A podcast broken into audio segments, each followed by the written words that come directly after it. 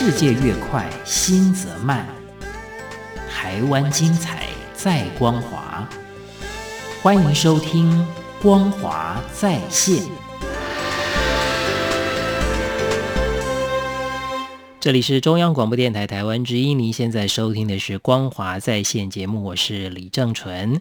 我们每个月呢，会跟《光华》杂志的编辑来一起介绍啊，他们所刊载的优质的文章。那我们今天要来跟大家分享的这篇文章，就是刊载于《光华》杂志二零二一年七月份的一篇文章。那这个文章的题目很有意思啊，叫“鸣个喇叭华新街，让你一秒到缅甸”。我们又再次的呃邀请到光华杂志的编辑谢怡婷来跟我们一起介绍这篇文章。怡婷你好，主持人好，大家好。呃，现在在这个华新街这边的，不管说是饮料店啦，或者说是餐厅呢，真的是非常非常的多。其实说到料理哦，这种一方面呢，当你迁徙到不同地方的时候，你怀念你自己原来的味道，那你就希望能够把它保存下来。就有人会想要贩售这样的食物。那再来呢，呃，可能也就是因为到了异地，当你谋生，也许不像在原来自己土生土长的地方那么样的熟悉，那么样方便。开餐厅应该就是最方便的了。这个怡婷有没有去过华信街？呃，我有去过印尼街，不过呢，我在呃，我有看到就是网络上还有非常多人他们去华新街去看有什么样的美食，那我可以也可以跟大家介绍一下，他们主要呢有一个很有名的料理叫做鱼汤面，那它它它很厉害哦，就是你在吃鱼汤面的时候是看不到鱼肉的，因为它都会把鱼肉煮到融化在汤里面，所以是非常浓郁的，然后他们。还有一个很特别的食物，就是芭蕉树的嫩茎，然后他就会把它丢到这个鱼汤面里面，就有点像是我们就是台湾人在吃呃咸豆浆的时候会把油条放进去，有点像那种概念。那其他的话呢，他们还有一个很特别叫做凉拌茶叶，就是他们会把茶叶就是腌制之后，然后就是它已经。有点像泥状了，然后再跟其他的生菜拌在一起，然后非常的清爽。那其他的话还有就是油炸金三角，那它就是一种炸物，那里面就会放马铃薯啊和绞肉。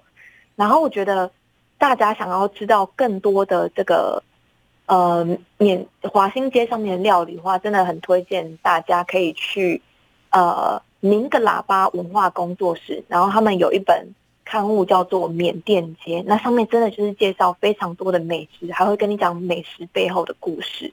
是，如果要把每一家餐厅都吃完呢，可能要去好几个月都 都吃不完了啊。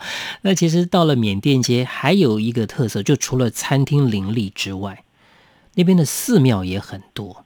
其实缅甸应该也是就是受到了印度的影响了，多半都是信奉佛教。对。他们，而且他们很早在四十年前，他们华新街上面就盖了佛寺。那现在街上总共有五间佛寺。那有时候你到那个小吃摊吃饭的时候啊，你就会在路上看到和尚他们在托钵化缘。那这些当地人呢，他们将钱放进钵里面的时候，而且他们会非常的虔诚，就是会双手合十，然后跟和尚鞠躬致意。是。那当然，这个泰缅啊，其实感觉起来，如果说不了解的人呢，都都觉得很像了。一方面，这寺庙都很多嘛；再来，这活动好像也很类似。诶，像我们都知道，泰国有泼水节，缅甸好像也有泼水节哈。对他们，呃，他们的泼水节是举行在四月。四月是他们缅甸的传统新年，那大家就会泼水啊，然后浴佛来祈福。那除了泼水节之外，缅甸还有一个很重要的节日，就是点灯节。那他们在缅甸自己的年历上面，七月十五号这个日落的时刻，他们就会点烛光。那据说就是可以迎接佛陀返回人间。那换算成我们就是。国历的话，就是大约在十月、十一月的时候。那假如大家有空去的话，你就可以看到，就是有真的非常多地上非常多的灯，那还会点天灯，那整个非就会就是整个夜空会变得非常的亮。其实我以前听过一个说法，就是很多人离开自己原来呃生长的家乡，到异地之后呢，会特别想要把原来生长地方的一些习俗保留下来。刚刚我们讲的是味道要保留下来，还有一些习俗，像我们自己都感觉在台湾呢，每次到了农历春节的时候，有一些春节的那个年味啊是越来越淡了，特别在都市区。啊，因为你也听不到鞭炮声了，然后呢，大家彼此之间可能也不去拜年了啊，各方面的一些习俗好像都省略了。可是呢，到了海外去，你就发现到哇，这个很多台湾的朋友哦，反而非常热衷啊，一定要在这个春节的时候好好的来庆祝一番啊，甚至一定要团圆，一定要如何的。所以这个。表现出来啊，像缅甸的朋友也是一样，缅甸华侨也是一样啊啊，来到了异地啊，来到了台湾之后啊，他们也很希望把缅甸的这样的一个活动啦、节庆给保存下来。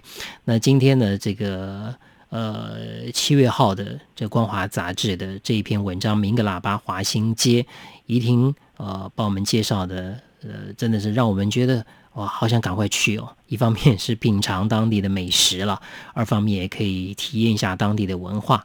那最后怡婷还有没有什么要补充的呢？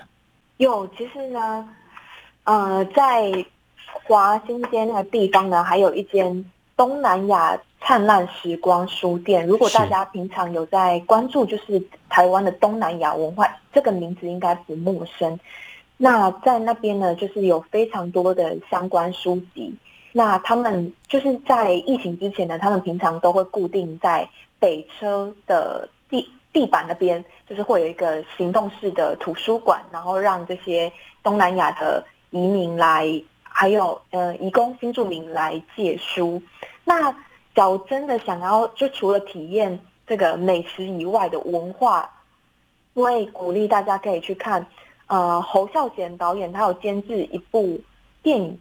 非非常的短，大概在半小时内而已，叫做《华新店华新街记事》，然后它里面就呃记录了就是华侨他们在这边的生活，我觉得蛮值得一看的。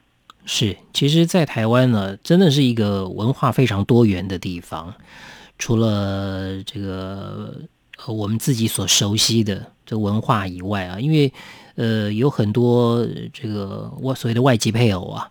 啊，来到台湾，或者说有一些呃，像缅甸这样的啊，这个很多不同地方来的华侨也在台湾落地生根了。呃，其实带给台湾呢就是很充沛的活力，甚至还有丰富的这种呃异国文化的体验，让我们觉得，即便呃不离开台湾，也能够感受到异国的风味，真的是一个很特别、很很特别的一个地方。那其实现在台湾人呃，以前都会觉得哇，这个很。很新奇，很特别啊！当然，也许一开始也也不一定说完全能接受了啊。但是随着这个呃族群之间的彼此的融合啊，这样的一种文化，大家的包容，大家的理解，然后呢，创造出台湾更强的生命力啊！这是台湾非常值得珍惜的这个一个元素。那我们今天要再次的谢谢光华杂志的编辑怡婷来帮我们介绍。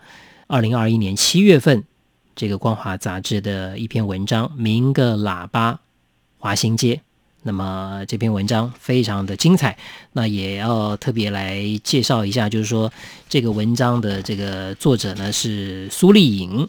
那《鸣个喇叭华新街》，让你一秒到缅甸，来到这个地方就可以体验缅甸的风情。